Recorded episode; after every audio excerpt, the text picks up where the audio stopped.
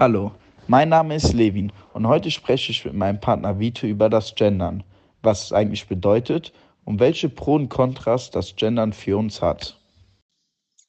Hallo, hier ist Vito. Wie Levin bereits gesagt hat, werde ich jetzt darüber reden, was Gendern eigentlich bedeutet. Das Wort Gender kommt aus dem Englischen und bedeutet Geschlecht. Damit ist nicht das biologische Geschlecht, sondern das soziale Geschlecht gemeint. Ein soziales Geschlecht bezieht sich auf alles, was als typisch für Frauen und Männer gilt. Es geht um das gelebte und gefühlte Geschlecht, nicht um das aufgrund körperlicher Merkmale zugewiesene Geschlecht. Gendern bedeutet geschlechtergerechte Sprache. Mit dem geschlechterbewussten Sprachgebrauch soll die Gleichbehandlung der Geschlechter zum Ausdruck gebracht werden. Im Deutschen wird bis, heut, wird bis heute meist das generische Maskulinum verwendet, also die männliche Variante.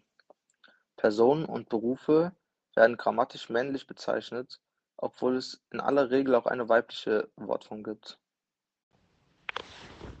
Des Weiteren wird seit der rechtlichen Einführung der dritten Geschlechtsoption divers im Jahre 2018 über eine mehrgeschlechtliche Schreibweise diskutiert die nicht nur das männliche und weibliche Geschlecht einschließt, sondern auch andere Geschlechtsidentitäten. Diskussionen über eine geschlechtergerechte deutsche Sprache gibt es seit den 1970er Jahren.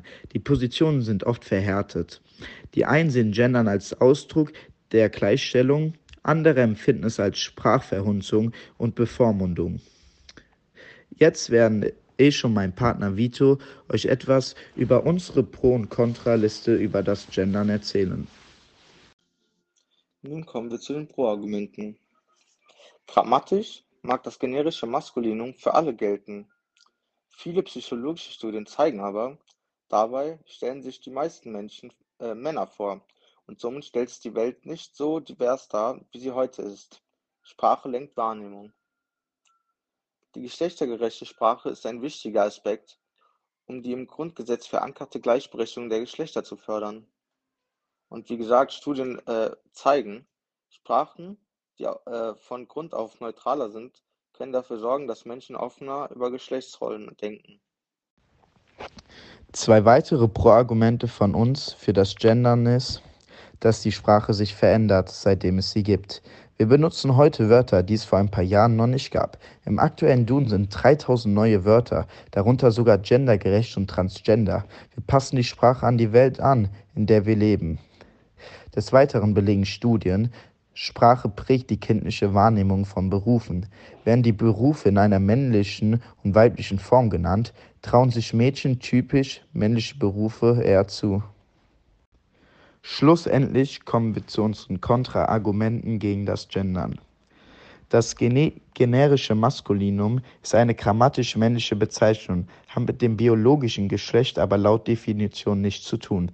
Die Erzieher bezieht sich auf eine Gruppe von Menschen, die den Beruf ausüben. Über das Geschlecht sagt der Begriff aber nichts aus. Des Weiteren wird durch Gendern das Geschlecht übertont, auch in Fällen, in denen das Geschlecht gar keine Rolle spielt. Dadurch könnten Unterschiede noch mehr in den Vordergrund treten. Zum Schluss kommen wir nochmal zu Kontrapunkten meinerseits. Als erstes lädt Gendern die Sprache politisch auf. Die gegenderte Sprache ist ein politisches Statement, das zur Polarisierung beiträgt.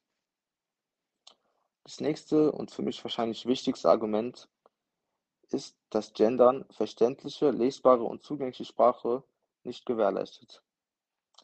Sternchen und Passivkonstruktionen machen Texte leseunfreundlich und länger. Genderzeichen irritieren und die Sprach Sprachästhetik leidet darunter. Die gesprochene Pause beim Gendern klingt einfach unnatürlich. Danke für eure Aufmerksamkeit. Das war unser Podcast zum Thema Gendern von Levin und Vito. Tschüss und bis zum nächsten Mal.